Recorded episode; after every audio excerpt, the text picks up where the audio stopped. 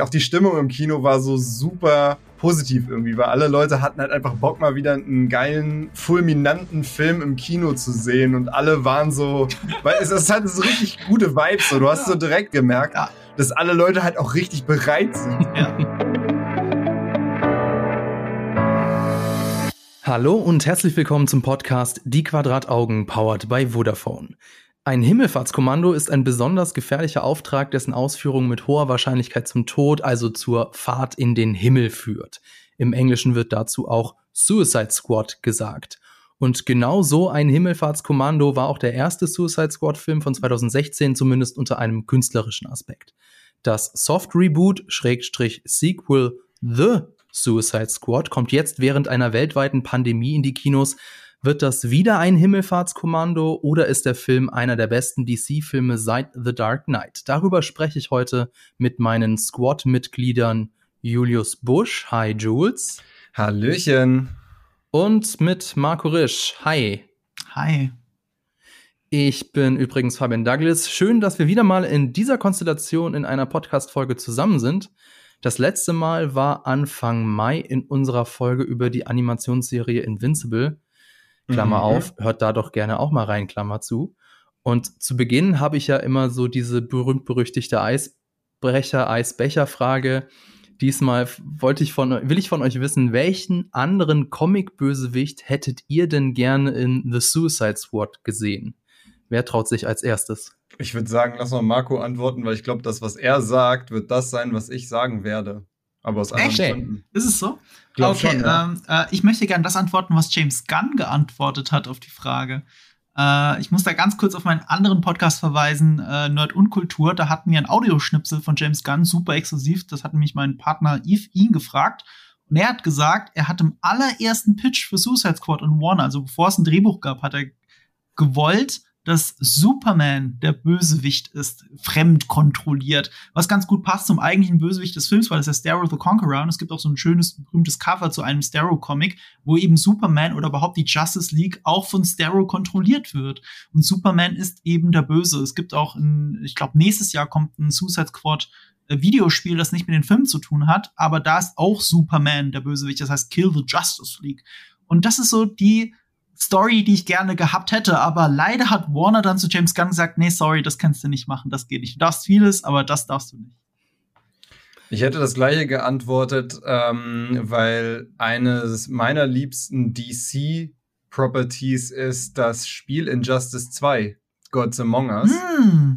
Ähm, das ist ja eigentlich ein Fighting-Game, aber das zählt halt, erzählt halt eine super geile Story. Das heißt, du kannst das, selbst wenn du dich gar nicht für Fighting-Games interessierst, auf einem niedrigen Schwierigkeitsgrad durchspielen und hast eine mega geile DC-Superhelden-Story mit richtig hoch, äh, äh, richtig aufwendigen Cutscenes voll geil inszeniert und auch da ist ähm, geht es darum, dass Superman und wie korrumpiert ist und der Böse ist. Und das ist meine liebste DC-Story eigentlich. Deswegen hätte ich auch gesagt, Superman wäre cool gewesen weißt du, wer von dem Spiel ein großer Fan ist? Zack äh. Snyder. Deswegen ist, sein, deswegen ist in seiner Version vom DC-Universum Superman in der möglichen Zukunft der Bösewicht, weil er ja. die Injustice Games so geil findet.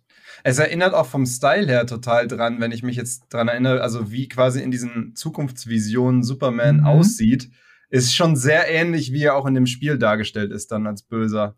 Also, ja. Merkt Witzig, man. weil ja, ähm, dass, dass so Kampfspiele in Anführungszeichen so eine tiefe Geschichte erzählen. Ich glaube, die Geschichte von Mortal Kombat ist auch ziemlich umfangreich. Die ist, auf, mhm. die ist halt super aufwendig auch und da ja. passiert auch super viel. Ähm, es hat halt immer so ein bisschen so, so diese Trash-Vibes, die halt da mit, mitschwingen, äh, wobei es auch da halt Leute gibt, die super tief in der Lore drin sind und das alles total geil finden. Aber bei Injustice 2 hatte ich halt überhaupt nicht diese Trash-Vibes, sondern das fühlte sich wirklich wie eine richtig gute Superhelden-Story an. Jo, ähm, apropos Trash, das war nämlich ursprünglich meine Eisbrecherfrage gewesen. Welchen bescheuerten oder absurden Comic-Bösewicht, also was ist so euer Lieblings-Comic-Bösewicht? Da ist mir aber aufgefallen, es gibt eigentlich keine Comic-Bösewichte in Filmen zumindestens oder nicht so ganz, ganz wenige, die wirklich irgendwie absurd sind. Also hier in The Suicide Squad, glaube ich, gibt es mehr als da draußen, zumindest meiner Meinung, also meines Wissens nach, äh, zu sehen sind. Wen ich auch sonst gerne gesehen hätte, eventuell in einem The Suicide Squad Sequel, wäre ach, so viele Q-Wörter. Crazy Quilt. Das ist auch so ein sehr absurder Comic-Bösewicht. Das ist ein ehemaliger Maler, der sein Augenlicht verliert und im Gefängnis unterzieht er sich dann einer experimentellen Prozedur. Und durch die kann er zwar wieder sehen, aber nur blendende, verwirrende Farben. Und um das so ein bisschen zu auszugleichen, trägt er jedes Mal, trägt er immer so eine Kappe, die so bunte Farben wie so ein Discolicht ausstrahlt und das gleicht das irgendwie so aus. Also ich sage das natürlich nicht, weil ich die Figur so super finde, sondern weil ich äh, es interessant gefunden hätte, was dann so jemand wie James Gunn daraus macht. Ich meine, wir haben ja in, jetzt mhm. in The Suicide Squad auch so eine Figur wie The Polka Dot Man. Der ist bei die schlechtesten Batman-Bösewichte regelmäßig auch in diesen Top 5 drin. Und was sie aus ihm gemacht haben oder was er aus ihm gemacht hat, ist ja echt richtig cool. Dazu später aber mehr. Jetzt erstmal ein bisschen Werbung.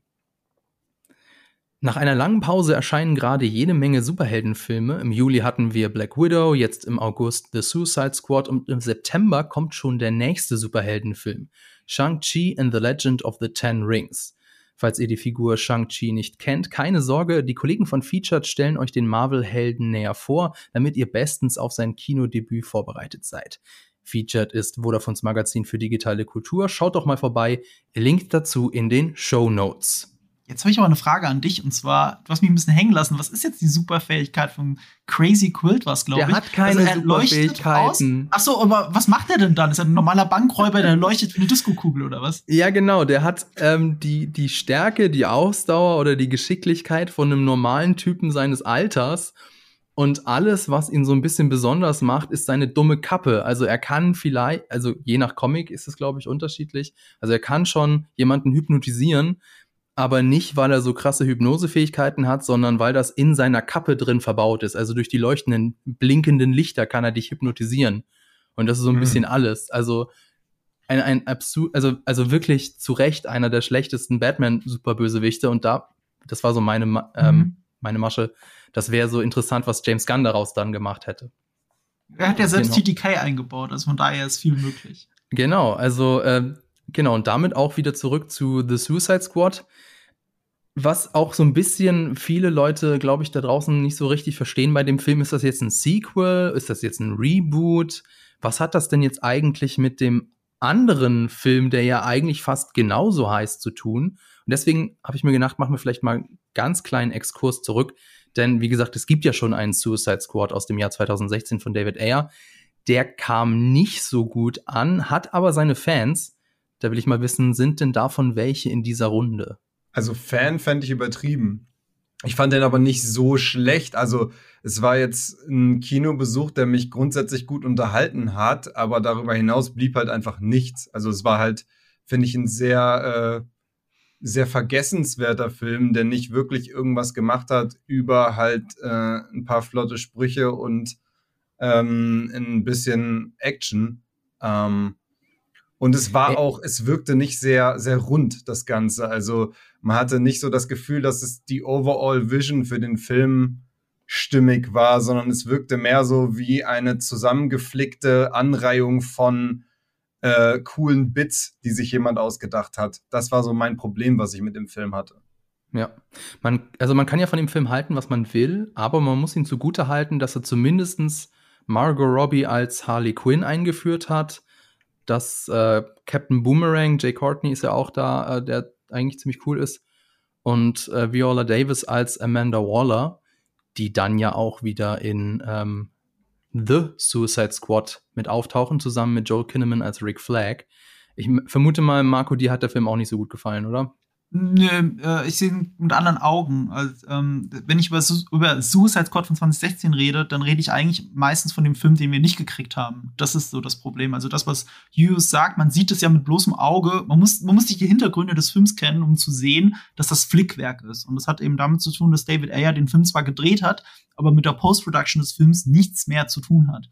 Also was ihr da seht, ist ein Film, der zusammengeschnitten worden ist von der Firma, die die sehr beliebten Trailer von dem Film geschnitten hat. Und deswegen fühlt sich der ganze Film wie ein komisches Musikvideo an. Dann gibt's natürlich verschiedene Berichte darüber, wie viele Nachdrehs da noch mit reingeflossen sind oder nicht mit reingeflossen sind. Aber das, was sich David Ayer, immerhin sehr bekannter Drehbuchautor auch vorher schon gewesen für Filme wie Training Day, also sehr ernste Cop-Geschichte, ähm, für solche Filme bekannt oder Filme wie Fury mit Brad Pitt und Kriegsfilmen.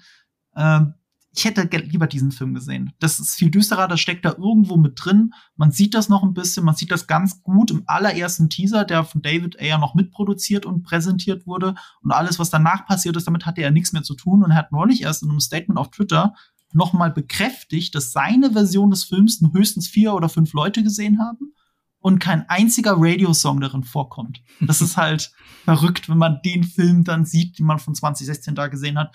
Und deswegen äh, ich kann mich mit Suicide Squad anfreunden, aufgrund der Tatsache, dass da drin irgendwo ein ganz anderer Film steckt, der mich interessiert. Das muss noch nicht mal ein supergeiler Film sein, aber der interessiert mich halt. Deswegen bin ich ein großer Anhänger von diesem Hashtag Release the Air Cut. Ich hätte gerne, dass Warner diesen Originalschnitt mal veröffentlicht. Und ja, ich bin trotzdem ein Freund davon. Und was wir nicht vergessen dürfen ist, äh, auch wenn er sehr gemixt aufgenommen worden ist, der Film selbst war überaus erfolgreich. Also der hat äh, deutlich mehr Kohle eingespielt, als Warner je äh, vermutet hätte. Ich glaube fast 800 Millionen, was ungefähr so viel ist wie Batman wie Superman. Aber für einen Film, der nur die Hälfte gekostet hat, ist das natürlich ein, ein Riesenerfolg. Und ich glaube auch beim Thema Merchandise äh, ist The Su äh, nee, Suicide Squad von 2016 sehr erfolgreich gewesen, weil wenn man in so einen Merchandise Store, wo es DC-Kram gibt, äh, reinspaziert, ist super viel von äh, Suicide Squad immer noch dort. Also nicht, weil es nicht verkauft wird, sondern weil die Leute es ihnen aus den Händen reißen. Weil er doch genau. einfach der Charakter der Harley Quinn ist halt super, also ein super prägnanter DC-Charakter eigentlich. Mhm. Und der hat halt mit Margot Robbie halt eine perfekte Besetzung bekommen, die halt, wo glaube ich jeder auch sagen würde, jo, okay, jetzt äh, verkleide ich mich als diese Figur und so. Ähm, ja. Gab es ja vorher nicht in, in so prominent besetzt ich war 2016, ähm, Ende des Jahres, in der, auf der New York Comic Con. Und ich mhm. schwöre bei Gott, jedes zweite Cosplay, und da waren wirklich die mhm. Hälfte aller Besucher cosplayed, waren Harley Quinn. Mhm. Egal ob aus der Zeichentrickserie, ob aus äh, Suicide Squad, aus anderen Comic-Iterationen, natürlich ja. hauptsächlich aus Suicide Squad, aber, aber das, die ist so beliebt und sie war schon vorher sehr beliebt, aber sie war vorher einem breiten Publikum eigentlich gar nicht bekannt, weil sie aus einer Zeichentrickserie kommt. Also wirklich von, ich glaube, 1992 Batman Animated Series. Die gab es nicht in Comics vorher. Und dann hat sie ihren Siegeszug fortgesetzt über Suicide Squad 2016. Ich glaube, wenn was du jetzt gesagt hast, müsstest du einmal noch dazu sagen, warum gab es denn den AR-Cut nicht? Also warum wurde denn ein anderer Cut veröffentlicht? Ähm, ja, das kann ich beantworten. Ah, ja. Also, ähm, wenn man sich so fragt, was ist denn da schiefgelaufen? Bei der Produktion an sich eigentlich nichts. Was schiefgelaufen ist, ist Batman wie Superman. Der kam nämlich im März 2016 raus und dann später im August oder so sollte dann ja Suicide Squad rauskommen.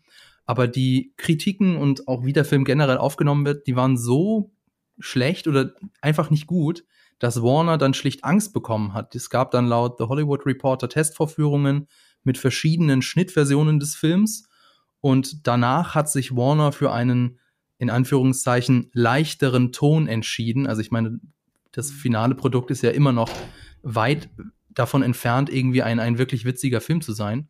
Und dann, ähm, Marco, du hast es schon gesagt, wurde eben David Ayer der Final Cut entzogen, die ersten 40 Minuten wurden geschnitten, Filmmusik wurde durch Popsongs ersetzt und so weiter und so weiter. Das heißt, obwohl der Film eigentlich finanziell erfolgreich war, ist mit dem Endprodukt eigentlich nicht wirklich irgendjemand zufrieden gewesen und David Ayer auch nicht.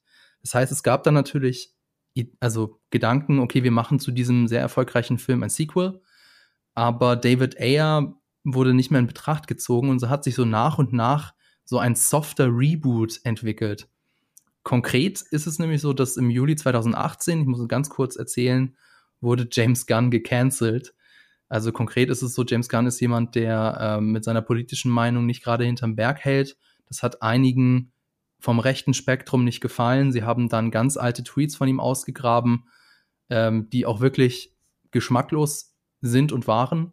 Daraufhin wurde dann James Gunn von Marvel gefeuert und ein paar Monate später, im selben Jahr, also im Oktober 2018 nämlich, wurde James Gunn dann bei Warner Brothers eingestellt, um das Suicide Squad Sequel, damals noch Sequel, zu schreiben und, zu, und dann auch letztlich zu inszenieren.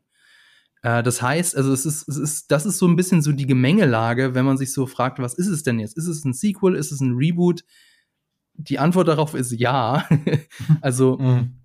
es ist, denke ich mal, also das ist, ist auch ein bisschen äh, seltsam, warum sie nicht Suicide Squad 2 reingeschrieben haben. Also ich kann es auf der einen Seite verstehen, weil sie natürlich das Signal geben wollen, hey, wenn euch der erste Teil nicht gefallen hat, keine Sorge, das ist jetzt der neue. Dann, warum haben sie es dann nicht The New Suicide Squad genannt, weiß ich nicht. Also das war wahrscheinlich so der, der Hintergrundgedanke, warum sie aus die, also das mit dem Sequel so ein bisschen äh, ausgeklammert haben. Und das ist so, so eine Mischung aus Sequel als auch Reboot. Klar, Sequel, es könnte nach dem ersten Suicide Squad spielen, ähm, weil, naja, also Mini-Spoiler von dem Suicide Squad aus dem 2016er, da überleben ja fast alle. Die tauchen dann eben auch in The Suicide Squad auf. Auf der gleichen Seite, auf der anderen Seite ist es aber auch so ein softer Reboot, weil eben gewisse Figuren äh, nicht mehr auftauchen. Habe ich Die Frage das so kann ich dir ein bisschen beantworten. Ja. Gestellt hast. Und zwar, äh, wichtige Unterscheidung ist, äh, erstmal hat nicht Marvel James Gunn gefeuert, sondern Disney hat James Gunn gefeuert, was tatsächlich ein großer Unterschied ist, weil Kevin Feige, der Marvel-Boss, war gegen das Feuern von James Gunn. Und die haben auch Monate später sich zusammensetzen können an den runden Tisch und haben sich geeinigt, dass James Gunn doch zurückkommt, um sein Guardians of the Galaxy Volume 3 zu machen. Und das ist auch ein wichtiger Punkt, dieses Guardians of the Galaxy. Er hat es halt geschafft, äh, eine Gruppe, die keiner vorher kannte, den also die Comics kannte wirklich niemand, er hat dieser Gruppe auch so stark seinen eigenen Stempel aufgesetzt, dass die Comics und die Videospiele sich daran orientieren, was er in den Film gemacht hat und nicht mehr umgekehrt. Das ist schon teilweise sehr anders als in den Comics. Und äh, eben dieser Cut nach Air, der hat sich ja orientiert an Guardians of the Galaxy, weil die waren ja gerade erfolgreich. Batman wie Superman hat nicht so Und an Deadpool. Deadpool ist im selben Jahr auch rausgekommen. Stimmt, stimmt. Deadpool ist auch rausgekommen. Aber äh, ja, Deadpool war schon R-rated und das wollten sie aber im Suicide Squad auch wieder nicht antun. Deswegen sehe ich das immer mehr in Richtung Guardians. Und äh, was auch wichtig zu wissen ist, Warner hat ihn nicht angestellt, um Suicide Squad 2 zu machen, sondern sie haben gesehen, James Gunn ist nicht mehr bei Marvel. Wir, uns ist das scheißegal, was da in diesen alten Tweets passiert ist, für die sich eh schon vor Jahren entschuldigt hat. Wir nehmen ihn jetzt sofort, und zwar blanco. Sie haben ihn, sie haben, sie haben ihm gesagt, du kannst was, sag uns, was du machen willst, und wir gucken, ob wir es machen können. So nach dem Motto. Und er ist halt ein großer Fan vom Suicide Squad Comic. Und deswegen wollte er seine eigene Vision reinbringen. Und es ging gar nicht darum, den Film Suicide Squad wirklich fortzusetzen. David Ayer war ja immer noch attached to Warner. Also er äh, arbeitete zumindest bis vor kurzem noch in der Theorie laut IMDb an diesem äh, Gotham City Sirens, glaube ich, war es. Also so eine Art Birds of Prey, der eine quasi Fortsetzung zu Suicide Squad gewesen wäre. Aber das Projekt ist meistens nach schon längst auf Eis gelegt. Ähm, aber ja, sie haben James Gunn quasi einen Blankoscheck gegeben und er hätte auch andere Sachen machen können. Und Suicide Squad war ihm sein Favorit und sein Favorit für den Titel war auch Dogs of War für den Film. Das hat er bei Warner eingereicht und verschiedene andere Alternativen, aber Warner hat ihm dann als Feedback gegeben, wir nehmen von all deinen Vorschlägen, ich glaube, es war das, was sogar auf dem Drehbuch stand, The Suicide Squad. Und ob mhm. das jetzt so marketingmäßig so clever war, darüber können wir auch noch reden. Äh, ich weiß nicht, ob wir jetzt drüber reden wollen oder später. Ach, Lass wir haben ja noch einen Ausblick. Reden. Lass mal später drüber reden. Ja. Ja. Es ist auf jeden Fall das Dilemma, was Fabian gerade gesagt hat, ist, glaube ich, auch das Dilemma allgemein gewesen, dass sie halt, sie wollten halt, also eigentlich wollte James Gunn halt möglichst freien eigenen Film machen, der nicht zu sehr an dem Vorgänger in Anführungszeichen hängt. Aber ich glaube, das wäre halt, zumindest aus meiner Sicht, für mich wäre das super komisch gewesen also ich hätte halt mich super schwer damit in irgendeiner Weise identifizieren können, wenn ich jetzt diesen Film gesehen hätte und es wäre halt so getan worden, als hätte es den anderen nicht gegeben. Die Charakter wären nicht, also kein einziger Charakter wäre wiedergekommen oder anders besetzt gewesen oder so, dann hätte ich mich echt schwer getan, das äh, mich davon loszusagen. Und ich glaube, das wollten sie halt dann auch nicht machen. Deswegen haben sie halt irgendwie versucht, es so so leicht wie du schon selber auch gesagt hast, so soft zu rebooten. So, du hast noch die Verbindung, aber es wird nicht wirklich Bezug genommen. Zumindest nach außen hin äh, lässt James Gunn immer durchblicken und sagt es auch ganz offen, dass er sich bei David Ayer für seinen Film bedankt und für die Leute, die er gecastet hat und wie gerne er mit diesen Leuten auch zusammenarbeitet. Wenn man jetzt in die Analyse von dem Film selber geht, The Suicide Squad, da müssen wir auch im Spoiler-Part drüber sprechen, wie oft merkt man dann doch, ob James Gunn hier eher jemand mitgeschleift hat, als so zu entwickeln, wie er es selber gerne gemacht hätte. Also ich glaube, da gibt es durchaus Angriffspunkte beim neuen The Suicide Squad. Aber James Gunn zeigt sich immer nach außen sehr diplomatisch, was den ersten Film angeht. Man muss aber auch dazu sagen, James Gunn hat in einem anderen Interview schon mal gesagt, bei leben, noch lebenden Regisseuren äußert er sich nie schlecht über deren Filme. Mhm. Das ist so ein also Prinzip von ihm. Sagen, dass ich finde das nicht fair. Du willst mir sagen, dass man eventuell am Anfang des Films schon erkennen könnte, welche Charakter äh, David, äh, welche Charakter er gut fand und welche er nicht. Nicht nur am Anfang, fand. ich finde durchgehend. ich finde, man merkt es durchgehend tatsächlich. Ja. Es gibt eine Szene, die ist mehr oder weniger eins zu eins ein Spiegel von einer anderen Szene aus dem alten Suicide Squad, aber da sprechen wir, glaube ich, am besten im Spoiler-Part drauf äh, drüber. Also, um das nochmal ein bisschen für euch da draußen zusammenzufassen, wenn ihr den alten Suicide Squad nicht gesehen habt, dann ist das überhaupt kein Hindernis, den neuen Suicide Squad zu gucken. Es gibt, man braucht kein Vorwissen, man muss den alten nicht gesehen haben, man muss auch sonst keinen, äh, keinen DC-Film gesehen haben. Ähm, und wenn, wenn ihr das trotzdem gemacht habt, dann werdet ihr umso mehr Freude haben mit dem Film, glaube ich. Ich glaube, der einzige Charakter ist der von Harley, der wirklich profitiert, dass man sie schon kannte. Wobei da kommt ja auch noch Birds of Prey dazu, wo man sie auch noch mal in Action gesehen hat. Aber ich glaube, wenn ich die nicht vorher schon gekannt hätte, die wird jetzt halt nicht mehr so intensiv vorgestellt. ja, aber die Leute sind ja nicht blöd. Also du musst ja einen Film nicht gesehen haben und weißt, okay, der hat irgendwas mit Joker zu tun, das reicht ja schon. Also, ja, das, genau ähm, das ist auch alles, was du wissen musst. Sie hat was mit dem Joker zu tun, beziehungsweise sie ist nicht mehr mit Joker zusammen. Fertig. Ich finde, das macht der Film auch besser als Birds of Prey. Also was dieses Verarbeiten von dieser Beziehung angeht. Aber da können wir im Spoiler-Part drüber reden. Ich mhm. möchte sogar noch weitergehen als, als Fabian. Ich finde, man muss nicht mal Bock auf einen Comicfilm haben. Weil der ganze Film wirkt, und das sagt äh, äh James Gunn ja immer wieder, ist ein Gun-Caper, was übersetzt heißt, äh, ein Kriegs-, ein Heist-Movie im Kriegsszenario. Das ist ein eigenes Genre. The Dirty Dozen ist das, also das dreckige Dutzend, Kultfilm von 67 und von 68, Where Eagles Dare, Agenten sterben einsam. Äh, das ist auch ein Film, der hinter feindlichen Linien im Zweiten Weltkrieg spielt. Äh, und Inglourious Bastards hat sich von beiden Filmen sehr stark inspirieren lassen. Und ich finde, dass so ein Film wie Suicide Squad näher an Inglourious Bastards ist, als an Batman wie Superman zum Beispiel. Und deswegen. Steile Behauptung, finde ich. Boah, aber gut. Ich finde, man muss, man muss nichts mit Comics, also man muss ja weder Comics kennen, noch muss man Lust auf einen Batman-Film haben oder irgendwas, was mit DC-Universum zu tun hat, um diesen Film genießen zu können. So ähnlich bei Guardians of the Galaxy. Ist das ein klassischer Marvel-Film oder ist das nicht eher so eine Space-Opera in witzig? Und, und genau das, das ist es. Du brauchst weil deswegen mag ich ja. ihn ja so gerne. Weil ich zum Beispiel bin ja gar kein so großer Comic-Leser. Ähm, und fand halt Guardians gerade deswegen, glaube ich, so fantastisch, weil es ein bisschen weniger in die Richtung geht als Richtig. andere. Und ich finde, das trifft auf Suicide Squad genauso zu, tatsächlich. Aber wie finden wir den neuen Teil denn jetzt? Wie, wie hat euch der denn gefallen? Ich möchte mal Julius Meinung zuerst. ich, ich weiß das erste Wort, das du gesagt hast, als du den Film mit mir geguckt hast.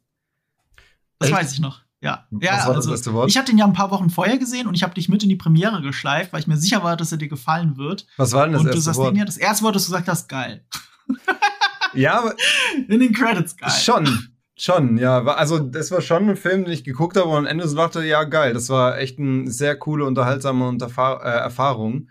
Ähm, ich glaube aber, also es ist jetzt nicht für mich ein All-Time-Classic in Anführungszeichen. Also ähm, ich habe da wirklich sehr viel meinen mein Spaß mit gehabt ähm, und würde ihn auch weiterempfehlen für alle Leute, die was in die Richtung mögen, ähm, weil es ist halt wirklich ein sehr witziger Film, wo ich an vielen Stellen auch laut gelacht habe. Das war zum Beispiel was, was beim ersten Teil deutlich weniger vorgekommen ist, womit ich eigentlich gerechnet habe. Also für mich ist so, This Suicide Squad ist eigentlich der Film, den ich von dem ersten Suicide Squad schon erwartet hatte, aber nicht komplett bekommen habe. Ähm, und ja, hat mir echt, hat mir gut gefallen, hat mich an vielen Stellen überrascht auch. Ähm, war in vielerlei Hinsicht sehr lustig und unterhaltsam, hatte auch ein paar, würde ich sagen, tiefere Character Moments, die natürlich auch mit einem Augenzwinkern präsentiert werden, aber das ist ja einfach der Style von dem Film. Die kommen aber trotzdem gut rüber. Ähm, und ich hätte gern mehr gesehen. Also der Film war zu Ende und ich dachte so, hätte ich hätte mir das auch noch länger angucken können, weil es halt wenig Längen hatte. Was ja wirklich für den Film spricht, wenn man mehr von ihm sehen möchte. Ja, auf jeden Fall, zumal er ja auch nicht kurz ist. Also ich glaube, der geht über zwei Stunden, ne? Ja, ja. über zwei ja. Stunden, ja. Also overall, wie gesagt, super, super unterhaltsam. Es ist jetzt aber nicht so, dass ich jetzt ähm, sagen würde, das ist für mich jetzt ein. Also Guardians of the Galaxy 1, da bin ich halt gegangen und habe gesagt, okay, krass, das ist jetzt einer meiner absoluten Lieblingsfilme. Also, und auf dieses Level hat es für mich nicht gereicht, muss ich sagen. Aber schon ein echt guter Film. Hm. Warum das so ist, da können wir bestimmt im Spoiler-Part noch näher ja. dran fühlen. Was war denn dein erstes Wort, nachdem du aus dem Kino rausgekommen bist, Marco? Boah, das, das erste Wort weiß ich nicht mehr, aber ich kann dir sagen, was ich als erstes gehört habe, als ich aus dem Film rausgegangen bin. Ich habe den Film sehr, sehr früh sehen dürfen, also noch lange vor der Presseverführung, weil ich ein Interview mit dem äh, äh, findet ihr auf meinem YouTube-Kanal, äh, ein Interview hatte mit Fula Borg, der Javelin spielt. Das ist ein deutscher YouTuber aus, aus Franken, der äh, zum DJ und Schauspieler in Hollywood geworden ist und unser Exportschlager ist, wenn man so möchte. Und weil ich dieses Interview hatte, bestand der Verleih drauf, dass ich den Film aber auch vorher gesehen haben muss. Und sie haben äh, den gleichen Kinosaal, in dem, mit dem, äh, in dem ich mit äh, Julius den Film gesehen habe, den gleichen Kinosaal haben sie abgesperrt und diesen Film gezeigt, Wochen vor Release, mir und einer weiteren Person. Eine Journalistin, die, der, der, der Film auch nicht so gut gefallen hat. Und ich saß da quasi allein in diesem Kinosaal und hab vor mich hingekichert und hab mich, hab dem entgegengefiebert, wie andere Leute diesen Film aufnehmen. Weil, weil es ist auch blöd, eine Komödie alleine zu sehen und nur alleine sich reinzulachen man, ha, ich, ich konnte es kaum erwarten, ihn mit News zu gucken und so, ne? Also, ich gehe aus diesem Saal raus, hab auch die, es gibt Ich fühle mich so geehrt, dass du da die ganze Zeit an mich gedacht hast. Ja. Du hast äh, mich auch direkt angerufen. Das spielt tatsächlich auch stark in meine Bewertung gleich mit rein. Und ähm, mhm. ich bin auf jeden Fall aus diesem Saal raus und so ein bisschen auch ein bisschen verwirrt, so nach dem Motto, hm, wie finde ich den jetzt? Wie finden andere Menschen den? Und dann laufe ich der, ähm, der Dame von der, ich, nie, man kann nicht sagen von der Presseagentur. Es ist in, in München, also wer in München im Medienbereich arbeitet, weiß es vielleicht. In München gibt es eine einzige ältere Dame, die die Presseverführung für Warner organisiert. Und zwar schon seit ich irgendwie YouTube mache. Und die macht das schon, ich, ich würde mal behaupten, schon relativ lange diesen Beruf und macht es freiberuflich für Warner. Und es ist wirklich, ich will nicht so uncharmant sein und irgendwelchen an Alter raten, aber es ist eine wirklich ältere Dame. So. Und ich komme aus diesem Saal raus und die steht total begeistert vor der Tür und meint, das war doch ein geiler Film, oder? Und ich habe gesagt so, also, also wenn die das schon so sieht, und die war mega überrascht und unfassbar begeistert von diesem Film. Da habe ich gedacht, okay, ja, ich bin nicht der Einzige, dem es so geht. Es kann jedem Menschen so gehen. Und man muss auch nicht der absolute Nerd sein, damit man das so empfindet. Das ist ein Film für, für jung und alt, auch wenn der erst ab 18 ist in den USA, aber in Deutschland ab 16. Äh, mhm. Deutschland ab 16, genauso wie der alte Suicide Squad, der war auch ab 16. Mhm. Ich muss aber auch sagen, so vom Kinobesuch her, es war jetzt nicht mein erster ähm, Kinobesuch jetzt nach der, der langen Dürre, ähm, denn ich hatte ja mit Laura A Quiet Place 2 geschaut, wo wir auch im Podcast drüber ge geredet haben. Ähm, aber man hat trotzdem noch voll so gemerkt, so finde ich, auch die Stimmung im Kino war so super positiv irgendwie, weil alle Leute hatten mhm. halt einfach Bock, mal wieder einen geilen äh, fulminanten Film im Kino zu sehen und alle waren so, weil es, es hatte so richtig gute Vibes. So. Du hast so direkt ja. im Prolog auch bei den ersten Lachern gemerkt, dass alle Leute halt auch richtig bereit sind, halt diese Lache anzunehmen und halt einfach. Also ich habe lange nicht mehr wirklich so lautes, ausgelassenes Lachen gehört, wie so bei diesen ersten Gags im Prolog, die halt recht albern sind. Und weißt du noch, Julius, da war ein Dude, der hat immer gelacht, egal was King Shark gemacht hat.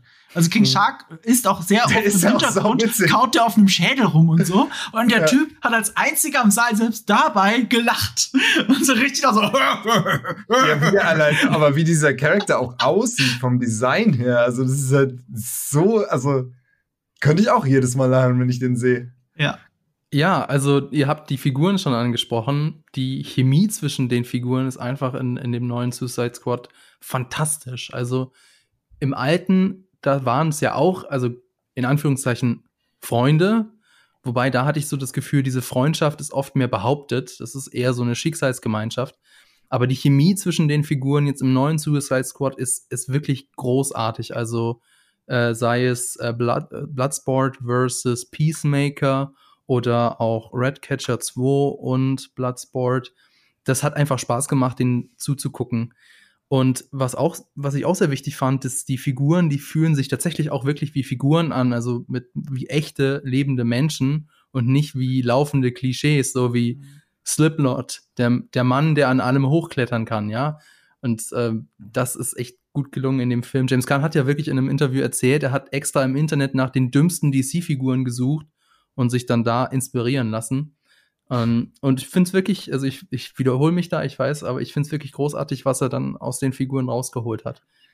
Witzigerweise ist ja das Story-Grundgerüst dasselbe wie im alten. Es ist eigentlich eins zu eins die gleiche Geschichte. Sie funktioniert hier nur viel besser, finde ich. Gut, mit Abzug des Jokers halt, ne? Der ja, sag ich mal, in Suicide Squad 1 eine überraschend kleine Rolle hatte, sagen wir mal, aber das war ja auch irgendwie anders geplant erst. Naja, der sollte eine sehr viel größere Rolle im dritten Akt spielen. Das haben sie dann komplett umgeschmissen. Bin ich nicht so traurig drüber, muss ich gestehen. Ich, äh, ich krieg immer ganz großes Fremdschämen, wenn Jared Leto als der Joker auf der Leinwand auftaucht. Okay. Muss ich gestehen. Ach, ich mochte, also ich mochte ihn eigentlich als ähm, die Figur grundsätzlich, aber sie war halt in dem Film jetzt wirklich nicht sonderlich gut inszeniert, beziehungsweise wirkte fehl am Platz. Ich weiß nicht, ob das besser gewesen wäre, wenn man sie anders geschnitten hätte. Wer weiß, keine Ahnung.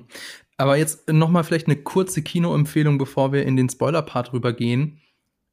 Äh, Marco, du hast schon ein bisschen da, darüber angeteasert, aber wem würdest du denn den Film empfehlen? Ich glaube wirklich, Leute, Jung und ganz, alt. ganz blöd gesagt, wer Guardians of the Galaxy mochte, muss den gesehen haben. Und äh, ja, ich würd würde ich noch so weit gehen, das habe ich auch in meinem Video gesagt, ähm, ich finde, jeder, der Bock hat, mal was anderes zu sehen im Comic-Genre und auch möchte, dass das erfolgreich wird und mehr andere Sachen passieren, sowas wie Logan, sowas wie Sin City, sowas wie 300 von mir aus, wer mehr davon möchte, der muss diesen Film sehen und ihn zum Erfolg, äh, zum Erfolg beitragen. Und das ist so, ein Thema, was wir im Ausblick nochmal ansprechen müssen. Ähm, aber ich appelliere an alle, die einfach Bock haben. Und, oder anders gesagt, schaut euch die Trailer an. Wenn euch die Trailer gefallen, der Film ist wirklich das. Der ist das. Der ist das so auf dem Niveau des Humors. Was der Film natürlich hat und was die Trailer nicht zeigen kann, ist, wie sehr du dich in die Figuren verlieben wirst. Also ich, äh, also wenn mir vorher jemand gesagt hat, dass Redcatcher 2 meine absolute Lieblingsfigur in diesem Film ist, den hätte ich für verrückt erklärt. Und äh, was soll ich sagen? Also ich habe den Film zweimal gesehen, ich werde ihn mir auch noch ein drittes Mal angucken. Und jedes Mal habe ich gegen Ende einen leichten Kloß im Hals, weil mir die Figuren so viel bedeuten, weil ich so mitfieber, weil ich das so herzlich finde. Das hatte ich zuletzt in der Comic-Verfilmung eben bei Guardians, glaube ich. Hm. Da muss ich jetzt ein paar äh, Caveats, ein paar Anf also, äh, Sternchen anfügen. Also ich würde nämlich eher sagen, schaut euch die Trailer nicht an. Oder mhm. wenn, dann nur einen. Weil die Trailer, also sie haben da gefühlt den kompletten Film verwurstet. Das ist mir wirklich ein Rätsel, wie man das machen kann. Ähm, also es ist wirklich, es ist schon, das fällt einem natürlich, wenn man den Trailer guckt, nicht auf. Aber dann, wenn du dann im Film drin sitzt, denkst du ja, stimmt, genau das habe ich im Trailer auch schon alles gesehen. Insofern mhm. Vielleicht nur einen ah, Trailer. Den kompletten gucken. Film verwurstet finde ich ein bisschen übertrieben. Ich habe zwar sogar ein Video gemacht, wo ich, wo ich anhand der Trailer vorhergesagt habe, wie der Film funktionieren wird. Das ging aber auch nur mit dem Wissen heraus, wie das dreckige Dutzend funktioniert und so weiter. Ähm, da habe ich den Film wirklich sehr akkurat vorhergesagt, aber hat es meinem Spaß an dem Film irgendeinen Abbruch gemacht? Ich finde, das hat mir eher geholfen, die richtige Erwartungshaltung an den Film zu setzen. Und äh, die besten Gags sind garantiert, ich würde sagen, die besten Gags sind nicht im Trailer, auf definitiv nicht. Und die Sachen, die sie verraten, wie den eigentlichen Bösewicht des Films und so, ich finde, das ist nichts Schlimmes. Den findest du auch auf den Postern und sowas. Das ist nicht, also der Film, also die Trailer spoilern dich nicht. Ich habe auch nicht so das mhm. Feedback gelesen unter den Trailern, so, äh, ja, jetzt brauche ich ja nicht mehr in den Film gehen, weil jetzt habe ich ihn ja schon gesehen. Das liest du unter sehr vielen Trailern zurecht. Aber bei denen würde ich das jetzt nicht sagen. Guck einen an wegen der Stimmung, klar, aber Guckt ja. euch die Trailer an. Also man muss vielleicht noch dazu sagen, man sollte jetzt irgendwie nicht besonders zimperlich sein. Also der Film ist ab 16 und der reizt das FSK 16 tatsächlich auch ziemlich aus. Und man muss einem, so Actionfilme sollten einem auch zusagen, weil da geht's, da wird ziemlich viel geschossen in dem Film. So viel dazu. Dann würde ich jetzt mal sagen, gehen wir doch mal in den Spoiler-Part. Also wenn ihr The Suicide Squad noch nicht geschaut habt und euch nicht spoilern lassen wollt, dann müsst ihr jetzt zum nächsten Kapitel skippen oder manuell vorspulen. Timecode unten in der Folgenbeschreibung. Ähm, ja, wie hat uns denn jetzt, also wir haben jetzt schon ein bisschen so, das wirklich nur so angedeutet, beziehungsweise an der Oberfläche gekratzt, wie, wie uns jetzt der Film gefallen hat. Ähm, ich habe mich ja damals gefragt, ob es der Task Force X, so heißt ja das Suicide Squad offiziell, so ergehen wird wie der X-Force aus Deadpool 2. Du, Marco, du hast ja gesagt, nee, das wird so wie in das dreckige Dutzend von 1967. Und jetzt, nachdem ich den Film gesehen habe, ist es eigentlich so, wir haben beide recht. Also es ist tatsächlich so, der Film beginnt mit einem Suicide Squad und von dem werden auch fast alle in Stücke geschossen. Danach Cut drei Tage vorher und das eigentliche Suicide Squad wird eingeführt. Ähm, was eigentlich auch sehr schön dann so die dich in diese Stimmung hinein versetzt. Also wirklich jeder ist entbehrlich in diesem in diesem Team und anders als in dem alten Suicide Squad ist es nicht einfach nur so dahergesagt, sondern es ist auch wirklich so. Also nicht jeder, der äh, aus dem Helikopter aussteigt, wird dann auch nachher wieder in den Helikopter hineinsteigen. Ja, er kreiert am Anfang direkt Fallhöhe und, und er erklärt auch sehr gut die Prämisse. Also während David Ayer ja auch eine 40 äh, Minuten gebraucht hat, bis er irgendeinen Charakter vorstellt, den er zwei Szenen später umbringt, um irgendwie das mit dem mit Explodieren und dass das auch wirklich passiert, äh, irgendwie zu etablieren, macht das James Gunn einfach direkt von Anfang an in den ersten zehn Minuten.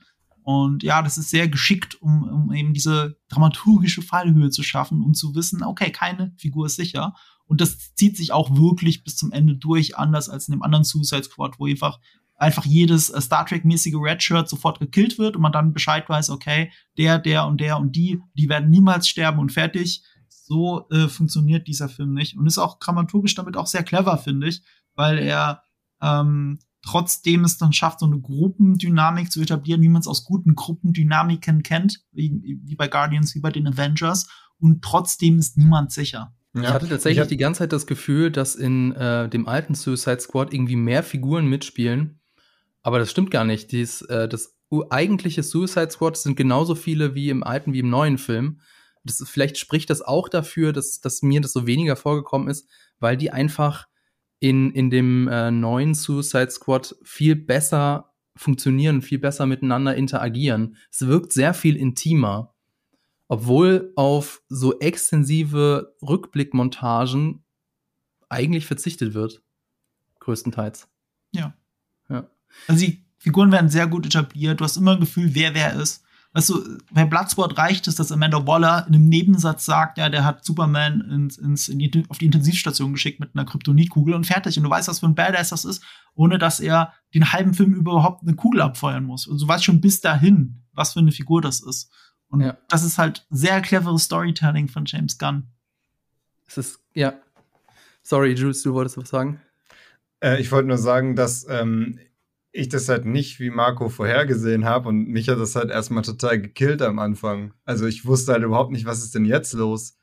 Ähm, weil halt äh, der Film beginnt und einfach äh, die Figuren, die ja, wo du wirklich ja kurzzeitig denkst, so, jo, das sind deine Hauptcharaktere, die werden ja auch erst so vorgestellt, so nach dem Motto, das ist halt unser Squad und so, und du denkst so, cool. Ähm, und dann werden die halt einfach am laufenden Bande einfach hingerichtet auf ultra brutale Art und Weise. Und ich dachte halt die ganze Zeit so, ja, okay, das muss halt irgendein Traum sein oder so. Und halt auch der, ähm, der Charakter von, ich weiß gar nicht, wie der Schauspieler heißt, der aus Walking Dead mit den, äh, mit den, also mhm. äh, Savant. Michael Rooker. Ja. Savant. Ja. Äh, Michael Rooker. Der Charakter. Genau, ähm, sein, also sein Charakter wird ja auch am Anfang in der ersten Szene gleich so etabliert und du denkst, okay, das ist halt so der, der Leader irgendwie und der begeht, begeht halt Fahnenflucht und wird halt einfach gesprengt. So, und du dachtest so, what the fuck? Und das war halt mega geil. Das hat halt meine Erwartungen komplett, ähm, komplett erstmal äh, gesprengt und dann wusste ich halt überhaupt nicht, in welche Richtung das geht. Und vor allem auch, weil ja auch bei der ersten Crew, das war ja nicht die Wegwerf-Crew per se, sondern ähm, Harley Quinn ist ja zum Beispiel bei denen.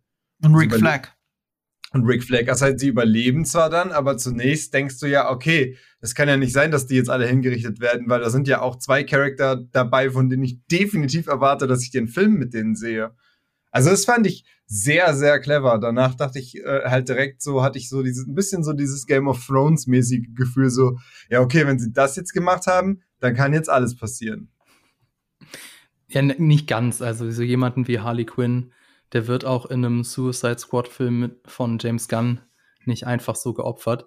Aber ja, natürlich. Also äh, Anfang ist großartig. Es Marco, du hast es auch schon gesagt, es wird in wenigen Minuten werden die Figuren vorgestellt. Es funktioniert einfach super. Der James Gunn macht das richtig, richtig äh, clever.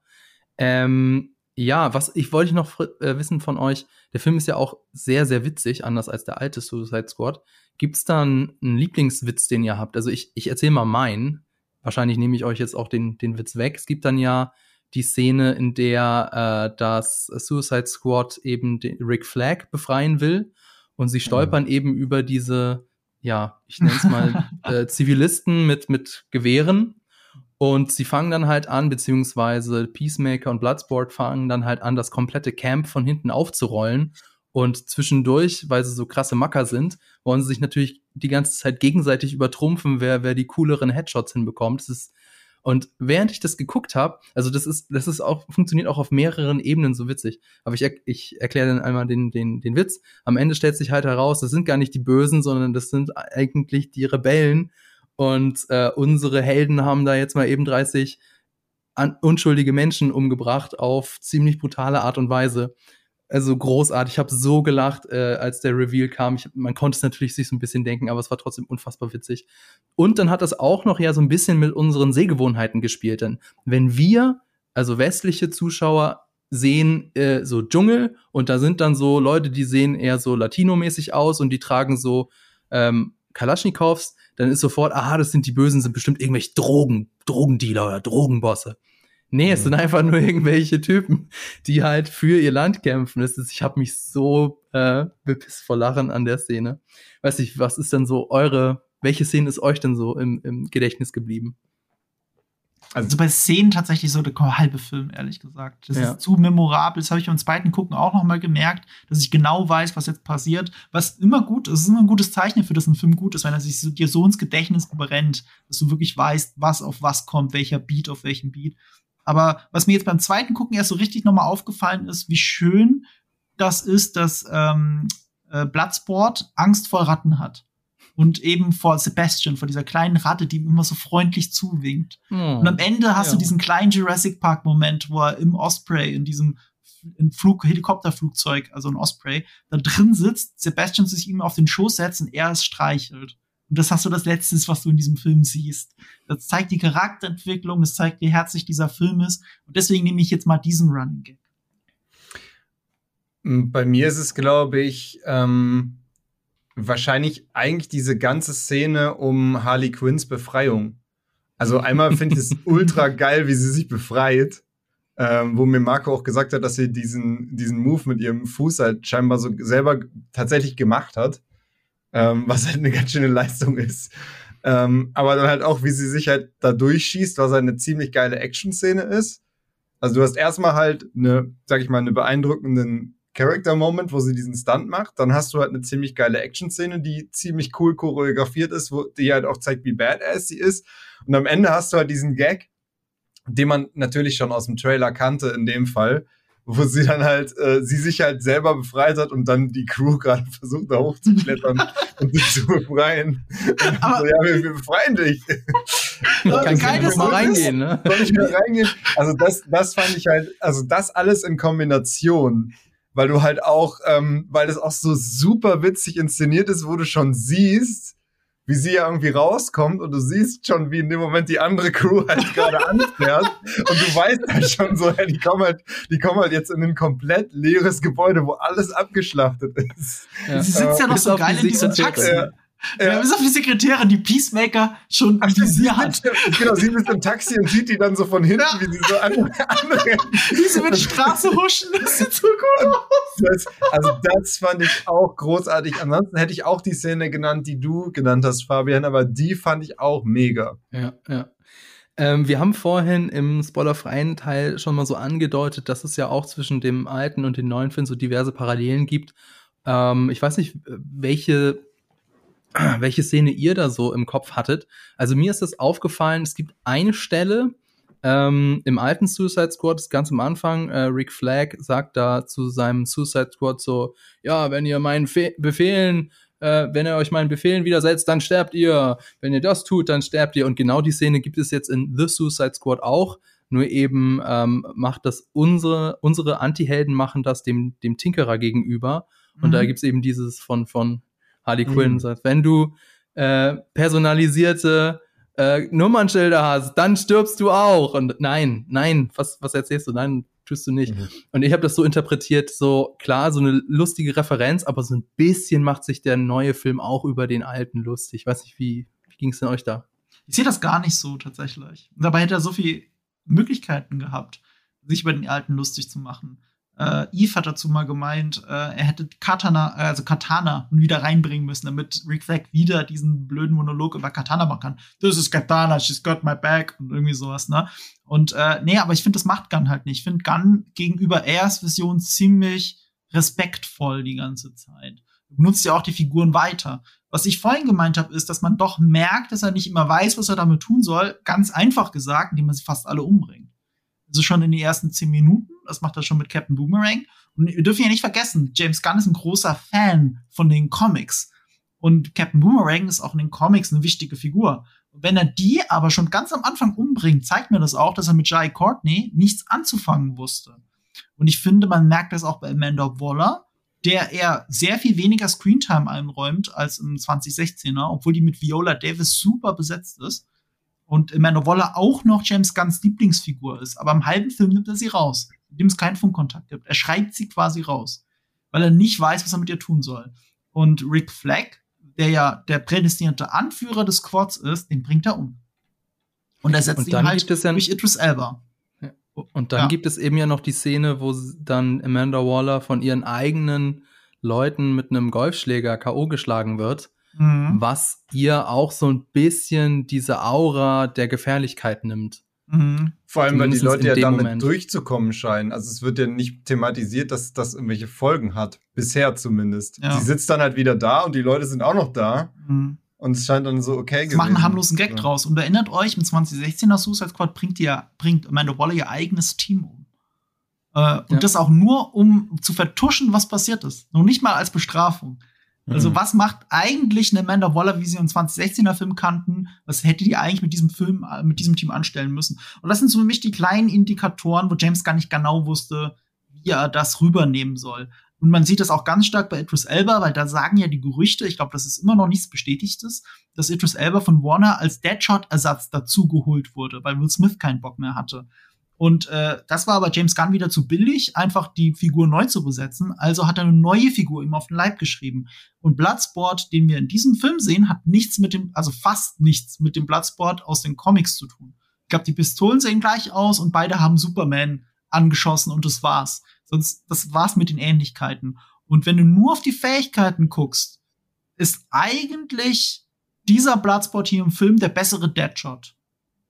Und Deadshot ja, also. ist halt in den Comics eine wichtige Figur im Suicide Squad. Also da merkst du, dass der Fan des Comics Suicide Squad, also James Gunn, versucht hat, seine eigene Version eines Suicide Squads in dieses Filmuniversum, das ja irgendwie trotzdem schon besteht, mit reinzudrücken.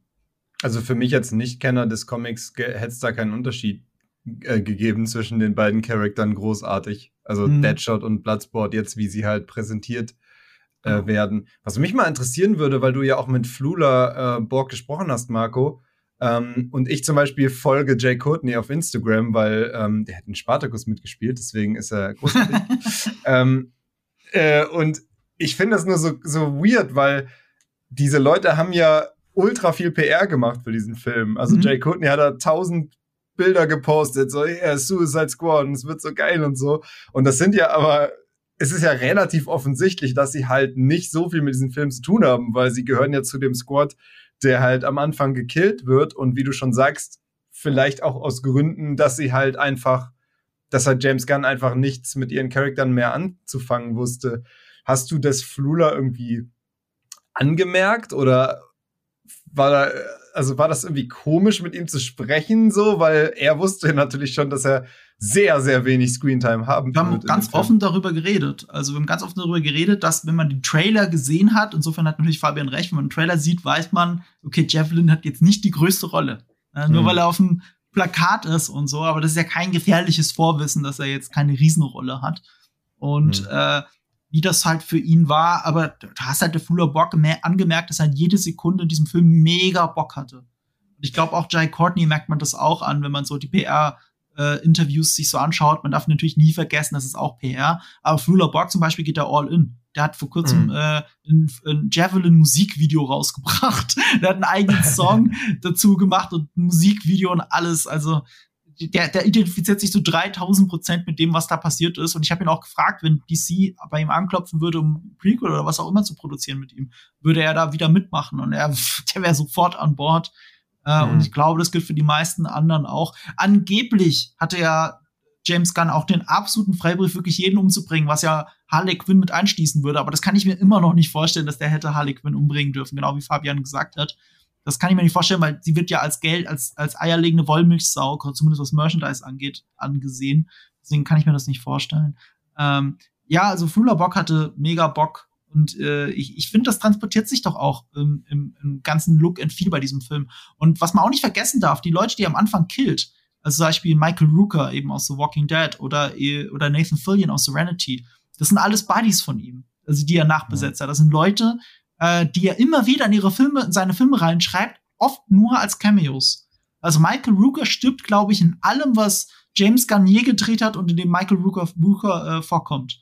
Mhm. Also selbst in den Filmen, die er nur geschrieben hat und aber nicht Regie geführt hat, und da ist auch oft Michael Rooker dabei. Ähm, ach, fuck, da fällt mir der Name jetzt nicht ein. Da gibt es so einen Film, wo ein Gebäude ab hermetisch abgeriegelt wird und alle Leute das drin Das Belko-Experiment. Ja, genau. Und der ist auch von James Gunn geschrieben oder produziert. Und, und die Story ist, glaube ich, von ihm. Und da ist auch Michael Rooker dabei und da weiß man auch sofort, okay, der macht es nicht lange in dem Film und so ist es auch. und äh, so war es hier in dem Film natürlich auch. Aber die sind ja dankbar dafür. Also da ist tatsächlich nicht so dieses, ah, ich komme jetzt nur für zwei Wochen rein. Äh, ich finde, man merkt die Spiellaune jeder einzelnen Nebenfigur in jedem einzelnen Moment in diesem kompletten Film an. Und das ist ein großer Teil von dem Spaß für mich bei diesem Film. Aber da kommst du jetzt auch schon auf was zu sprechen, was, äh, was so ein bisschen meine Überleitung zu meiner Kritik ist, ähm, nämlich dass die ganze Zeit halt die Figuren sterben, weil der Tonfall von The Suicide Squad ist durchgängig so schwarzhumorig, er hat seine herzerwärmenden Stellen, ja, aber ähm, es, also er entledigt sich ja lakonisch, so wie nebenbei, so von Hauptfiguren, dass es irgendwann, also weiß nicht, mich, diese seltsame Stimmung hat sich irgendwann auch auf mich übertragen, die so ist ja alles scheißegal Stimmung. Und dass er irgendwann hat er dann bei mir an Spannung verloren. Also zum Beispiel der Tod von Polka Dot Man. Also Polka Dot Man ist eigentlich meine, meine Lieblingsfigur in dem Film. Und der wird ja geopfert wie in einem South Park, wie in einer South Park-Folge. Also es ist inszeniert wie ein Gag. Und ähm, also zum einen habe ich mir das schon fast gedacht, so, okay, jetzt, jetzt gleich stirbt er und genau, Bratsch, wird er platt gemanscht. Und mhm. es wird, ist inszeniert wie ein Gag und dadurch verliert es halt sowohl an Spannung als auch an Tragik, weil dadurch, also ich mochte die Figur, aber ich habe nicht um sie getrauert, weil es irgendwie so seltsam inszeniert wurde. Hast du, hast du, hast du gelacht? Ich glaube nicht. Hat jemand im Kinosaal bei dir gelacht? Das weiß ich nicht. Es waren nicht so viele bei mir. Ich habe den zweimal gesehen und das zweite Mal, gut, das erste Mal war ja leer. Die, die Frau, die neben mir saß, hast du nie lachen gehört. Mir ist das Lachen im Hals stecken geblieben, Hals stecken geblieben. Und in dem vollen Kinosaal mit Julius, also voll wie es geht in der Pandemie, ist mir, habe ich wirklich versucht hinzuhören bei dem Tod von Polka Dot Man und ich habe niemanden lachen gehört. Aber es ist, nein, das, es ist inszeniert wie ein, wie ein Witz. Ja, ist, aber, äh, aber, ja, genau. Es ist inszeniert wie ein Witz und niemand lacht. Und bei jedem bleibt der Kloß im Hals stecken. Und James Gunn sagt selber, es gibt zwei Stellen im Film, äh, am Ende, also zwei Tode am Ende, bei denen er wässrige Augen kriegt. Und er meinte damit Polka Dot Man und Rick Flag. Und wenn ich jetzt so drüber nachdenke, eben auch nach dem zweiten Gucken von Suicide Squad, ist das für mich schon wieder eine seiner Stärken tatsächlich, dass er diesen Schwarzhumorstil durchzieht und der dir dann aber wie ein Kloß im Hals stecken bleibt, weil eine Figur stirbt, von der du nicht willst, dass sie stirbt. Also mir bedeutet das was, wenn Polka Dot Man stirbt. Du bist in dem Modus gewesen, dass es dir egal ist und mir, also schon in dem Modus oder nach in dem Modus und ich war überhaupt nicht in dem Modus und bin's auch beim zweiten Gucken nicht gewesen. Ich traue Polka Dot Man hinterher.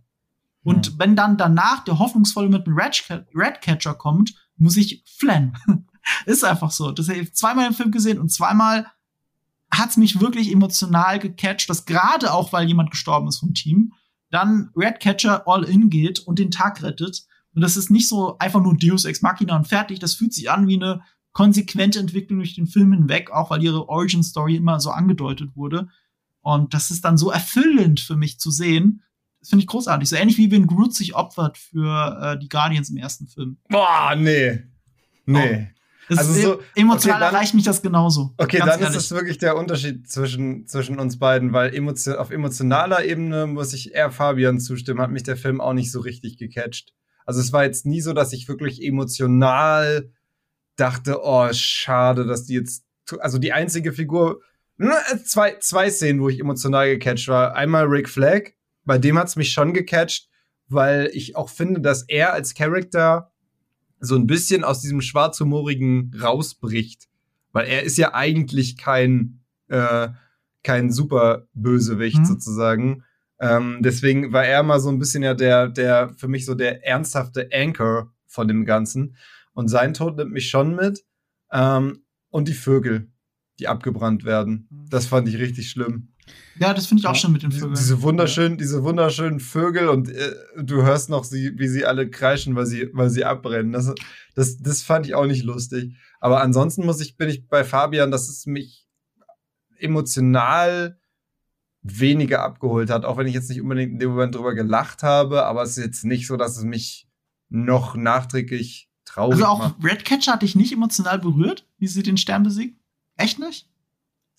Hm, nicht die Szene, wirklich die, normalerweise die Szene war halt so ist. epic. Ja. Ja, ja, aber nee, auch grundsätzlich empfand ich, dass der Kampf gegen Starrow war jetzt nicht wirklich spannend, muss ich gestehen. Normalerweise bin ich ja schon jemand, den du mit äh, dramatischen oder emotionalen Szenen sofort bekommst. Aber einfach dadurch, dass der Film durchgängig so eine schwarzhumorige, lakonische Stimmung hatte, irgendwann hat sich das auf mich übertragen und da, leid, also ich dachte auch bisher immer, dass schwarzer Humor genau mein Ding ist, aber offensichtlich nicht, denn es hat mir so ein bisschen die Laune, also nicht die Laune verdorben, ich war ja trotzdem noch unterhalten, aber es hat mich in so eine, ach, ist doch alles scheißegal Stimmung versetzt. Ich weiß also nicht, ob Spannung das richtige Wort ist, um den Kampf gegen den Stern zu beschreiben oder das, was der Kampf will. Ich musste eher an so einen Avengers denken. Äh, das Team findet sich, weißt du, wo Captain America da steht und jedem Anweisungen gibt und alle machen das und auf einmal funktionieren sie als Team. Und mhm. Starrow war das erste Mal, dass sie als Team wirklich funktioniert haben. Und mhm. Bloodsport gibt ihnen Anweisungen und Harley Quinn sprintet schon hoch äh, und Nom Nom und äh, hier äh, äh, King Shark rennt vor, Polka Dot Man sieht seine Mutter. Ich fand das so herrlich, sie als Team zusammenarbeiten zu sehen. Und für Redcatcher ist mir gar nichts eingefallen, weil Redcatcher sieht er ja wie eine wie eine Tochter. Und es war mhm. Redcatcher, die sich ihm gegenüber emanzipieren muss, indem sie den Tag rettet. Deswegen, ja. das, für mich hat das alles nichts mit Spannung zu tun, da bin ich bei dir, aber ich, das, das ist nicht der Grund, warum ich diesen Endkampf so toll finde. Aber das ist wirklich dann genau der Punkt, was ich jetzt, warum ich Guardians als Alltime Classic sehe und diesen Film nicht, ist wirklich, dass Guardians es wirklich geschafft hat, mich emotional, obwohl es auch schwarzhumorig ist, aber bei Guardians war, war ich wirklich traurig bei jedem Moment, wo irgendwem was passiert, habe Angst um die Charaktere und wie du sagst, die Groot-Szene. Äh, also da kommt Suicide Squad für mich nicht ran. Gut, wollen wir mal das jetzt ein bisschen zum Ende führen? Ähm, ich würde ja was zu Rick Flag sagen, ganz kurz. also dann, zwar, ich habe eine sehr schöne Interpretation, nur um die Genialität von James Gunn zu untermauern, okay? Also meinen Augen Genialität. Äh, Rick Flag, äh, Joel Kinnaman hatte ein sehr schönes Interview neulich und das ist nicht meine Interpretation, die des Interviewers, aber äh, Joel Kinnaman hat es auch so gesehen und hat sich über die Interpretation gefreut. Und zwar in dem Moment, wo er stirbt, sagt er ja diese Worte und die haben mir auch nachgehalten nach dem ersten Gucken und ich hätte sie im zweiten gucken, sofort wiederholen können, so mitsprechen. Äh, Peacemaker, what a joke. Und das ist so geil in diesem Moment, weil wir alle als Zuschauer schon von Anfang an wussten, diese ganze Peacemaker-Kacke, ich töte jeden für Peace, das ist, das ist ein Witz, das ist Schwachsinn. Der Peacemaker ist full of shit, was das angeht, weil er in Wirklichkeit will einfach nur Menschen umbringen. Und das hat überhaupt nichts mit Friede, Freude und Eierkuchen zu tun. Und dann bringt er diesen, bringt er Rick Flag um. Und Rick Flag sagt diese Worte und Peacemaker hat ja auch schon gar nicht mal den Helm auf und der Kampf selber war im Helm zu sehen. Und du siehst dann auch Peacemaker in die Augen und er sagt, Peacemaker, what a joke. Und du merkst, obwohl Rick Flag stirbt und diesen Kampf verliert, ist der letzte Satz bohrt sich in die Brust von Peacemaker. Und er hat diesen Kampf irgendwie doch noch gewonnen, Rick Flag, obwohl er derjenige ist, der stirbt. Weil Peacemaker Peacemakers Charakter da an der Stelle komplett in Frage gestellt wird und er sich selbst auch komplett in Frage stellen muss und dann den Kampf darauf ja auch verliert. Und das sind so die kleinen genialen Momente, für die ich diesen Film dann liebe, eben wenn auch eine Figur stirbt, dass es nicht einfach nur ein Gag ist und nicht einfach so dahingesagt, Peacemaker, what a joke, sondern da, da steckt Bedeutung dahinter und deswegen liebe ich es. Okay, ich würde jetzt gern zum nächsten Thema kommen. Du hast es auch schon vorhin angesprochen, dass äh, The Suicide Squad eine Trendwende darstellen könnte, zumindest was Comic-Verfilmungen betrifft. Also, ähm, wie, wie genau hast du das gemeint? Ähm, James Gunn selber vergleicht das Comic-Genre mit dem Punkt, an dem Western- und Kriegsfilme in den 60er Jahren irgendwann waren. Das waren die dominierenden Genre in den Kinos, also Western und Krieg. Und beides ist nach 10, 20 Jahren dann, es war so zu Ende erzählt und wurde langweilig. Und Leute haben aufgehört, das zu gucken und das New Hollywood hat sich durchgesetzt. Und jetzt gerade fühlt es sich so an, als wäre das Comic-Genre an dem Punkt angekommen. Der Höhepunkt ist mit Avengers Endgame erreicht. Kein Comicfilm wird in absehbarer Zeit je wieder daran kommen. Black Widow ist nach der zweiten Woche, nach einer sehr erfolgreichen Startwochenende, direkt in der zweiten Woche Bahn gegangen. Äh, Scarlett Johansson hat sogar Disney deswegen verklagt. Natürlich hat es auch mit der Pandemie zu tun, das darf man alles nicht vergessen. Aber guckt euch mal in euch selber rein. Wie viel Excitement habt ihr denn noch für Shang-Chi oder Eternals? Und vergleicht das mal mit unserem Excitement für Loki oder WandaVision zum Beispiel. Die haben mich zumindest auch im Vorfeld mehr begeistern können als die Filme, die noch kommen. Und äh, James Gunn hat selber gesagt, für ihn sind die meisten Comicfilme langweilig geworden. Und er hätte auch sehr vielen Marvel-Regisseuren für ihr Debütwerk gesagt, seid mutig, macht es anders, als Marvel es von euch will, macht euer eigenes Ding draußen so. Und viel zu viele hätten das nicht gemacht. Und James Gunn lehnt sich noch so ein bisschen dagegen auf und vor allem auch Suicide Squad lehnt sich stark dagegen auf. Und das erinnert mich an das letzte Aufbäumen beim Kriegs- und beim West, beim Kriegsfilm, beim Westernfilm. Also, dass du Italo-Western bekommen hast oder andere Kriegsfilme, so wie das dreckige Dutzend, die waren revolutionär in ihrem Genre. Und dazu zähle ich auch Suicide Squad aber History repeats itself. Beide Genre haben auch nicht dafür gesorgt, dass, dass das überlebt. Ne? Also, dass Western und Kriegsfilm weiterhin oben bleiben. So, die haben eine andere Subgenre gebildet und sind dann trotzdem versackt. Und ich fürchte, wir sind so ein bisschen an dem Punkt angekommen. Äh, ich kann natürlich alles Quatsch sein. In 20 Jahren gucken wir immer noch Avengers 10 oder sowas. Aber ja, die Zahlen sprechen gerade dagegen, auch bei Suicide Squad. Der ist nicht gut gestartet in den USA. Das war genau das, worauf ich hinaus wollte. Also der alte Suicide Squad hat 134 Millionen an seinem Eröffnungswochenende gemacht. Das kann man jetzt natürlich nicht vergleichen, weil wir eine ganz andere Situation haben. Aber der neue, der hat gerade so mit Ach und Krach 26 Millionen geschafft. Ähm, zum Vergleich, Black Widow hat 100 Millionen geschafft und war, glaube ich, war der genauso teuer? Ich, ich, ich glaube im vergleichbaren Zeitraum in den USA 70 Millionen. Also okay, nur aber immer viel, noch aber mehr. Trotzdem, und ja. The Suicide Squad ist ja mit 185 Millionen Dollar Budget absurd teuer. Ich frage mhm. mich da auch so ein bisschen, wo das Geld geblieben ist. Praktisch. Bis auf das letzte Setpiece, also so, so teuer sieht er nicht aus. Nee, allein der aus. Strand, den haben sie zwei Wochen lang getreten, haben ein riesiges Set dafür in Georgia aufgebaut, was teurer war als England, wo sie es hätten aufbauen wollen. Also es ist tatsächlich, die haben richtig viel Kohle für praktische Effekte und fürs Marketing verpulvert. Und äh, ja, und jetzt kann man sich natürlich fragen, ob das zurecht war oder nicht. Großer Unterschied zwischen äh, Black Widow und ähm, Suicide Squad ist, dass Black Widow zwar auch bei Disney Plus startete, aber zum Gel für, für Geld zum Kaufen. Und äh, Suicide Squad leider nicht. Der, der startet äh, bei HBO Max quasi inklusive als Flatrate. Was sie bei den anderen Warner-Filmen ja auch gemacht haben. Da lief er sehr gut, da lief er auch besser als ähm, äh, der Snyder Cut, aber immer noch schlechter als Mortal Kombat. Und Mortal Kombat ist auch R-rated, deswegen sehr gut damit vergleichbar. Also mhm. richtig gut gestartet Suicide Squad nicht. Die Kritiken sind ja trotzdem überragend. Vielleicht ist eine Mund-zu-Mund-Propaganda besser als zum Beispiel in Black Widow. Der war in der Mund-zu-Mund-Propaganda nicht gut und ist deswegen direkt in der zweiten Woche abgestürzt. Deswegen bin ich gespannt, wie sich das weiterentwickelt. Aber im Moment sieht die Tendenz aus, als wäre das eigentlich ein veritabler Flop äh, es gibt noch eine schöne Begründung, andere Begründung dafür, die ich gelesen habe, und zwar die sogenannte Tomb Raider-Falle. Du wüsste auch nicht, dass es das gibt. Wenn du einen ersten Teil hast, der sehr erfolgreich war, aber sehr schlecht aufgenommen wird von den Leuten, dann ist die Fortsetzung, die noch so hoch budgetiert sein kann, wird ein Flop. Das war nämlich bei Tomb Raider damals der Fall mit, äh, mit Angelina Jolie. Das ist der zweite Teil, den hat quasi keiner mehr gesehen, weil der erste war ja blöd. Und äh, ja, das ist gefloppt, hätte man nicht gedacht. Und äh, so ähnlich ist es, glaube ich, dann auch mit Suicide Squad, was dafür spricht für die Theorie ist Birds of Prey. Birds of Prey ist ja auch so in die Pandemie gestartet, hat aber nicht gut gestartet generell und da war noch keine Pandemie oder zumindest nicht weltweit. Und äh, ja, Harley Quinn ist super beliebt, wir alle mögen Harley Quinn. Trotzdem, Birds of Prey wollte niemand sehen oder nicht genug Leute sehen. Und so ähnlich, also wegen dem schlechten ersten Film. Und so ähnlich könnte es mit diesem Film auch sein. Und ich merke das selber auch in meiner Bubble, äh, äh, also in meiner, bei meiner Community, in den Kommentaren, selbst Kollegen, die mich angeschrieben haben, haben immer wieder gefragt, ist es jetzt eine Fortsetzung oder nicht? Muss ich den anderen jetzt gesehen haben oder nicht? Es gibt so viel Unklarheiten da draußen. Im Zweifelsfall guckt man dann lieber Fast and Furious 9. Das ist die traurige Wahrheit. Oder man bleibt eben daheim und schaut es sich auf HBO Max an. Also ja, hier, hier, in Deutschland in ja nicht. USA. Ja. ja, das zeigt uns auch so, so das äh, führt uns so ein bisschen so die, unsere Grenzen vor Augen, uns als äh, ja, Filmjournalisten beziehungsweise äh, Leute, die halt Filme sagen, hier die, der Film ist gut beziehungsweise der Film ist nicht gut. So unsere Leute in unserer Bubble erreichen wir aber so die breite Masse eben nicht. Und die die breite Masse hat offensichtlich keinen wirklich großen Bock, da ins Kino zu gehen, was ich, was mich tatsächlich auch sehr traurig macht. Weil ich hätte tatsächlich es dem Film gegönnt, wenn er, wenn er wirklich ein Kassenschlager wird. Nun ja, ähm, im Hinblick auf die Zeit jetzt nochmal einen kurzen Ausblick. Also wird es ein Sequel geben, wissen wir noch nicht. Wenn er so weiter schlecht abschneidet an der Kinokasse, dann wahrscheinlich auch eher nicht.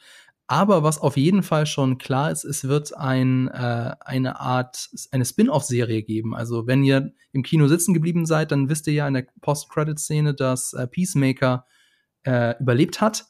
Und angeblich hat James Gunn während der Pandemie, während des Lockdowns einfach aus Langeweile eine Spin-off-Serie geschrieben und äh, Warner hat die dann auch übernommen. Und es wird eben eine achteilige Spin-off-Serie rund um den Charakter Peacemaker geben, mit James Gunn als Autor und auch als Regisseur. Die ist auch mittlerweile abgedreht. Hast du da noch mehr Infos, Marco? Ich, ich würde gerne noch ein bisschen positiver rausgehen. Und zwar, okay, gerne. Ähm, äh, gerne, gerne. James Gunn hat die nächsten zwei Projekte, sind also nach Peacemaker, ist, äh, er dreht im November äh, das Holiday Special für Guardians of the Galaxy, was ein Prequel oder eine Vorgeschichte zu Guardians of the Galaxy Volume 3 ist. Und er hat jetzt auch gerade erst nochmal bekräftigt, dass für ihn wahrscheinlich nach Guardians of the Galaxy Volume 3 auch wirklich Schluss ist bei Marvel. So, also er will niemals nie sagen, weil viele sagen das und machen dann trotzdem nochmal. Aber er sieht gerade keine Zukunft, also er sieht keine Geschichte. Er, für ihn sind dann die Guardians auserzählt. Er will da eigentlich nicht weitermachen. Und umgekehrt hat äh, der DC-Chef Hamada hat schon gesagt, direkt nach Guardians äh, werden sie, also sie sind jetzt schon im Gespräch mit James Gunn, sie werden wohl weitermachen mit ihm. Das war vor dem Kinostart, aber die Rezensionen zu dem Film sind grandios. Die Gründe, warum der Film scheitert am Kino, sind mannigfaltig. Also sowohl das Marketing als auch zweiter Teil, als auch Pandemie. Da kommen viele Sachen dazu. HBO Max, das haben sie sich selber gegraben, das Grab. R-Rating. Ja, und äh, James Gunn hat Bock. So, also er hat Bock, er ist im Gespräch mit DC es muss ja nicht mal Suicide Squad sein. Es gibt noch tausend andere Sachen, die er gerne machen würde. Er hat ja selber mal einen Film geschrieben. Äh, wie heißt der noch mal? Lightburn oder so. Ähm, äh, ist quasi alternative Superman-Geschichte ist mit Brightburn. Brightburn. Ja, also der hat schon Bock und äh, ich gehe fest davon aus, dass wir in, nach Guardians of the Galaxy Volume 3, der kommt glaube ich 2023, dass wir danach noch weitere DC-Filme von James Gunn sehen werden. Jules, von dir haben wir jetzt schon länger nichts mehr gehört. Wie ist es denn bei dir? Weiter so Marvel wie gehabt oder vielleicht auch mal DC außergewöhnlicher Quatsch? Gerne außergewöhnlicher Quatsch. Also ich bin für mich halt bei Marvel. Also ich habe bei mir schon deutlich gemerkt, dass ich nach Endgame weniger Interesse an Marvel habe, weil ich halt irgendwie für mich war das halt so diese große Kulmination von allem und es ist jetzt irgendwie so ein bisschen awkward, wie es jetzt halt weitergeht danach. Ähm, deswegen äh, gerne außergewöhnliche Sachen. Ähm, ich muss sagen, ich bin nach wie vor halt Fan der Marvel-Charaktere, aber ich würde mich halt freuen, wenn vielleicht Marvel sich jetzt mal zur Abwechslung was von DC abguckt, von Suicide Squad und es vielleicht äh, da auch mal einen Marvel-Film gäbe, der in eine andere Richtung geht. Das fände ich cool. Ja. Ich meine, ah. ihr da draußen, ihr habt es in der Hand, beziehungsweise im Geldbeutel, wohin die Reise gehen wird. Äh, wenn ihr DC-Fans seid, dann dauert es leider noch ein bisschen. Nach The Suicide Squad. Ich glaube, der nächste Film ist tatsächlich The Batman und der kommt erst äh, im Frühjahr 2022 in die Kinos. Also als DC-Fan geht in diesen Film rein. Ansonsten dauert es nämlich eine ganze Weile. Ja, dann würde ich sagen, das war's für diese Folge. Ich hoffe, es hat euch gefallen. Lasst uns doch einen Kommentar da, schreibt uns eine Rezension bei Apple Podcast oder folgt uns bei Spotify. Damit würdet ihr uns sehr helfen. Ihr könnt uns auch eine Mail schicken an sprichmituns at jellyfish.com. In der nächsten Folge bin ich zwar im Urlaub, aber Laura wird mich würdig vertreten. Das, da bin ich mir sicher. Vielen Dank fürs Zuhören. Vielen Dank euch an euch, Jules und Marco. Danke an das Team im Hintergrund und natürlich an Vodafone. Geht ins Kino, wenn ihr geimpft seid. Und wenn euch ein 3 Meter großer Hai-Mensch-Hybride über den Weg läuft, dann haltet besser 6 Meter Abstand. Ciao, ciao und bis bald.